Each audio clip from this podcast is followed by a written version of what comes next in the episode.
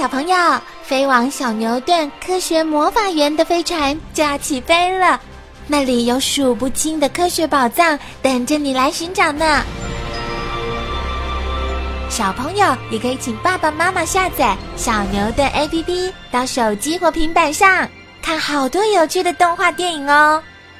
好了，小朋友，快快系上安全带，开始我们的奇幻之旅吧！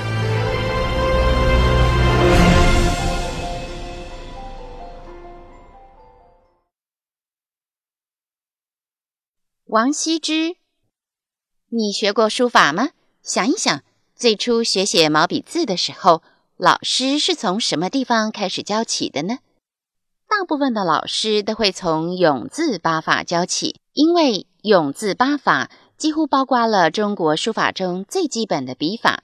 学会了这八种笔法，就可以运用在其他字上。这八种笔法包括侧一点、勒。一横，弩一竖，替一勾，侧斜上一横，略一长撇，着一短撇，折一捺，合起来正好形成了一个“永”字，所以叫做永字八法。汉字的构造乍看起来非常复杂，但是经过仔细分析之后，基本上大多离不了这八种笔画。有人说，历史上最早发现这个道理的人，就是写过《兰亭集序》，在中国书法史上享有书圣美誉的大书法家王羲之。而“永”字八法中的“永”字，指的就是《兰亭集序》的第一句“永和九年”的那个“永”字。又有人说，王羲之练书法练了很久，特别喜欢练一个“永”字，足足花了十五年的时间。其实永字八法是由前人的经验不断累积，才逐渐整理出来的。以上的传说并不可靠。后人为了强调永字八法的重要性，刻意把它的来源附会在王羲之身上，使学书法的人记得要勤练永字，才能把书法学好。王羲之《兰亭集序》中第一句“永和九年”的“永”字。王羲之是中国书法史上一颗最闪亮的巨星。他出生于一个声势显赫的大家族。这个家族原来住在山东省临沂县。由于晋朝迁移国都，他们也追随朝廷来到了风景秀丽的江南。王羲之的祖父、父亲都做过大官。到了江南以后，他的伯父王导更做了东晋史上的第一任宰相。这时候的王家。无论才势地位，都成为当时最受人羡慕的对象。王羲之从小便在这种养尊处优的环境中长大。小时候，王羲之并不是一个特别出众的孩子，他沉默寡言，不善于应对，因此大家对于他的未来并没有寄以厚望。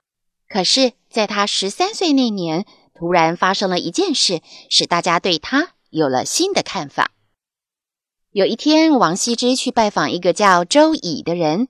周乙在当时很有名，他叫王羲之留下来参加一个宴会。在宴会上，周乙拿了一个烤熟的牛心给王羲之吃。这个举动引起在场许多人的注意，因为在那时，烤牛心是一道上等的菜，而周乙又是个名人，他会对一个小孩子特别礼遇。这个小孩子自然是不同凡响了。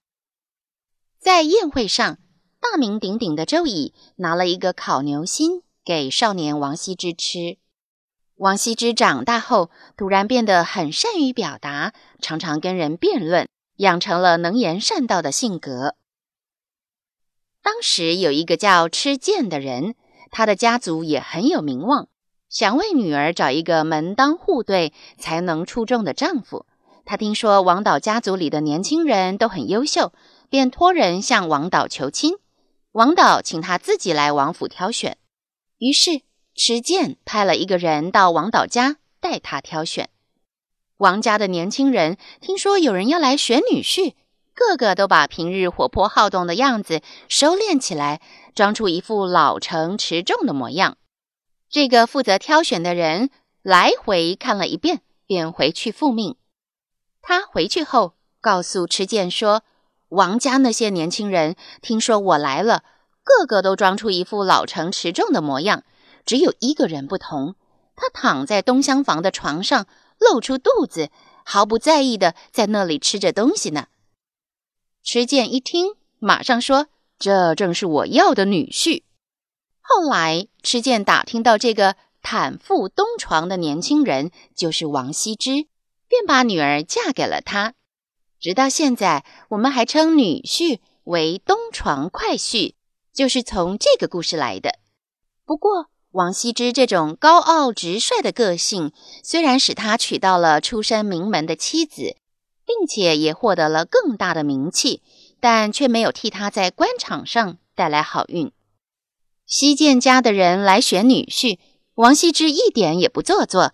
仍是平日那副满不在乎的样子，还躺在床上露出肚子吃东西呢。